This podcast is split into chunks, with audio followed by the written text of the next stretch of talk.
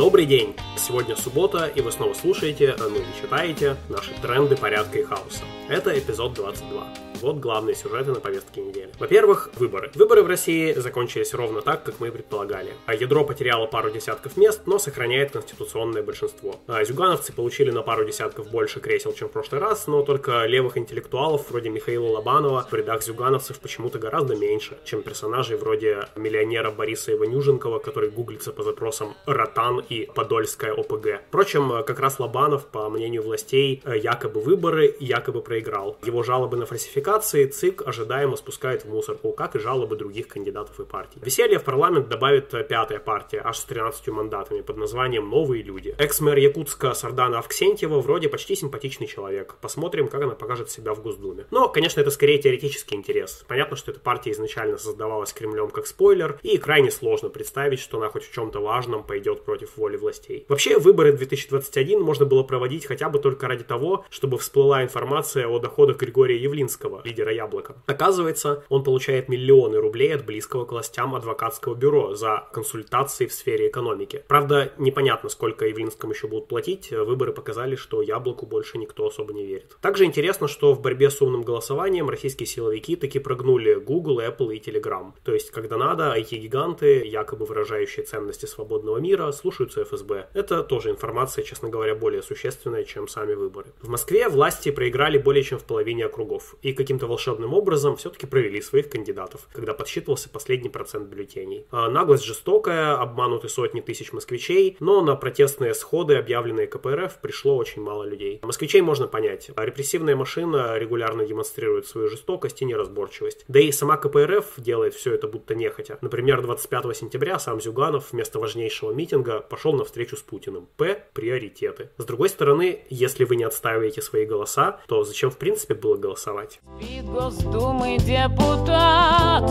Под подушкою мандат Рядом спит электорат Вообще, КПРФ, э, недополучившая десяток мандатов, в столичной ситуации оказывается крайней. А зюгановцы обещают протестовать и судиться, и, возможно, у них есть шанс что-то отжать по мелочи, но пока успехов у Зюганова незаметно. Обычным людям от этих интрижек пользы нет. Но вот что интересно. Москва – самый успешный город путинской России. По многим экономическим показателям и городским проектам он действительно на хорошем мировом уровне. При этом именно в Москве, как мы только что увидели, власть пользуется поддержкой сильно меньше половины населения. Есть мнение, что главное для революции в России – это настроение и действия действия в столице. Только эти действия, конечно, не должны ограничиваться участием в спектакле под названием «Выборы». Во-вторых, 20 сентября в Пермском университете случилась очередная стрельба, очередной Колумбайн. Мы уже обсуждали феномен школьных и университетских стрелков и их причины в мае этого года. Смотрите ссылку в описании видео. Вкратце, это авторитарная атмосфера и насаждаемая токсичная маскулинность. Поскольку трагедия в Перми случилась на следующий день после выборов, когда власти и информационное пространство были заняты подведением итогов, то парада разного рода государственных деятелей с запретительными инициативами инициативами на этот раз пока не случилось. Зато стало известно, что так называемый Центр изучения и сетевого мониторинга молодежной среды, который создали в 2018 году после стрельбы в Керченском политехническом колледже, может получить полтора миллиарда рублей на разработку системы анализа письменных работ учащихся и выявления склонности к социально опасному и деструктивному поведению. Собираются обучить нейросеть на текстах школьников с психическими или социальными отклонениями. Конец цитаты. Но нам понятно, что даже если распилят не все полтора миллиарда, то то выявлять эта система будет в первую очередь школьников, не согласных с государственной политикой. В-третьих, выборы закончились, инфляция разгоняется, денег у народа почему-то больше не становится. По данным Объединенного бюро кредитных историй, общая задолженность россиян перед банками достигла критического уровня в 24,5 триллиона рублей. Это около 40% от всего объема годовых доходов населения в 62 триллиона рублей. Параллельно в России растет количество бедных. Это стало настолько невозможно игнорировать, что недавно Верховный суд рекомендовал не отправлять в тюрьмы тех, кто совершил нетяжкие преступления населения из-за недостатка средств на жизнь. Бороться с бедностью? Нет, о таком российские власти не слышали. Ну, зато хоть на зону не отправят за это благодетели. Напомним, что при этом совокупное состояние российских миллиардеров в ковидные времена побило все рекорды, а их количество выросло аж до 123.